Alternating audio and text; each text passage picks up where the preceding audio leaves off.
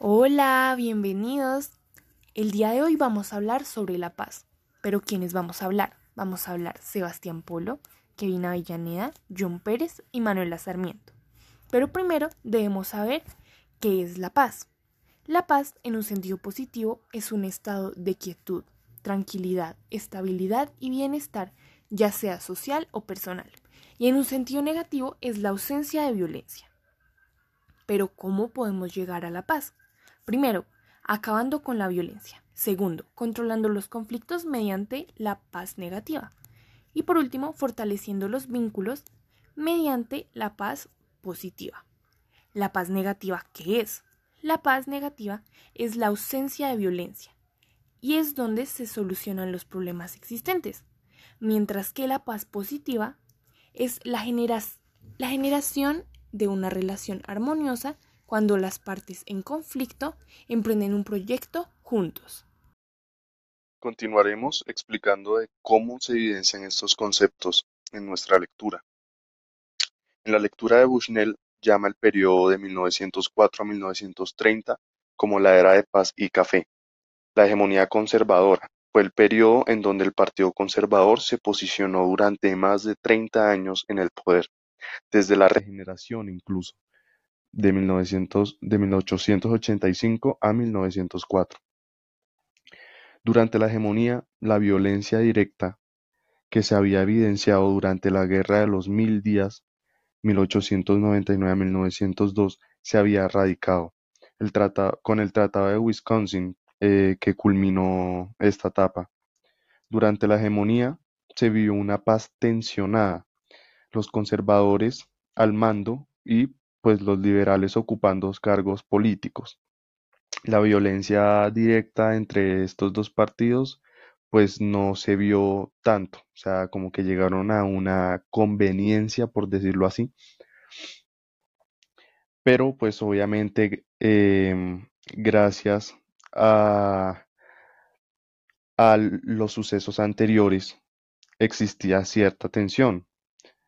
Eh, a la cultura política que se había consolidado ya, a la búsqueda del poder constante. Em, todos esos factores fueron los que, los que generaban como cierta tensión entre los partidos. Sin embargo, no había violencia. Em, se respiraba un ambiente de paz negativa, ya que aunque no hubiese violencia directa, existía dicha tensión. Eh, la economía mejoró gracias al café, a los textiles, la implementación de nuevos sistemas económicos, bancos, modelos extranjeros, etc. La violencia es algo que nos ha tocado afrontar durante toda nuestra historia. La evidenciamos en la masacre más trágica de la historia colombiana, que es las bananeras. Em, y pues todo esto con el fin de mantener el orden, ya que, o sea, ya establecido. Es decir, no, el gobierno no va a permitir que unos revoltosos em, alteren el orden, alteren la paz, entre comillas, que se respiraba en, en ese entonces. Y pues el añoro de todos es que algún día alcancemos la paz positiva, es decir, la solución de conflictos mediante la interacción sana.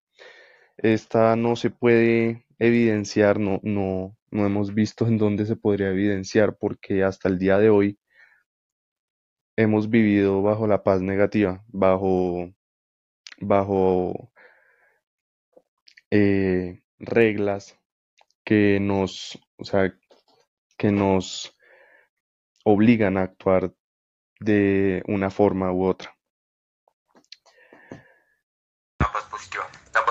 Consiste en la presencia de actitudes de instituciones y estructuras que construyen y sostienen una sociedad pacífica. Este tipo de paz busca siempre una conceptualización de la paz más allá del conflicto y la violencia mediante evaluaciones. Podemos decir que tenemos una paz positiva cuando los actos de violencia son cada vez menos tolerados en la sociedad. Es por eso que las instituciones buscan las necesidades de la sociedad para resolverlos de manera no violenta. En nuestro país esto es un reto, ya que el país ha tenido muchos descensos de paz considerables. Nuestro país ocupa casi el número 65 en las calificaciones de índices de paz positiva.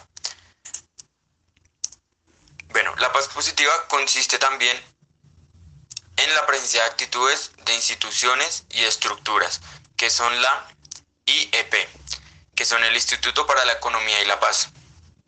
Este se divide en ocho pilares, que son el gobierno funcional, la libertad en el flujo de información, la distribución equitativa de los recursos, los bajos niveles de corrupción, buenas relaciones con los vecinos, altos niveles de capital humano y un ambiente propicio para negocios y aceptación de los, de, los derechos de otras personas. En contraposición también está la paz negativa, de la que hablará mi compañero.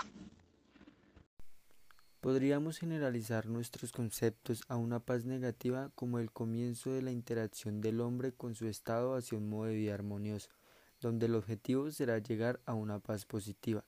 El dilema entra en auge cuando nos vemos que para llegar a ello debe haber un proceso que inicia con una paz negativa, donde aunque la violencia de forma directa se ha logrado superar, aún sigue presente en la estructura del Estado, y que precisamente fue establecida por medio de las leyes para obedecer a las directrices del Estado que supone generaría orden, tranquilidad económica, social y política.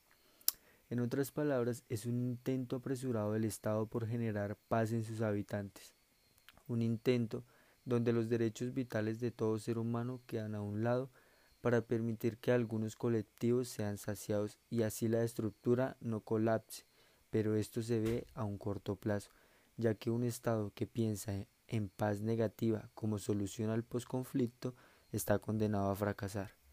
Esto lo podemos ver como una manera corrupta de maquillar los problemas reales. Para concluir, en el estado donde vivimos hay una gran nube que nos opaca de manera progresiva y recíproca a nuestros principios, esto a conveniencia de los dirigentes de nuestro país para mantener el poder en sus manos. Un llamado a la vida, un llamado al amor. Generemos paz positivas en nuestro vivir y algún día estaremos a saldo con nosotros mismos. Muchas gracias.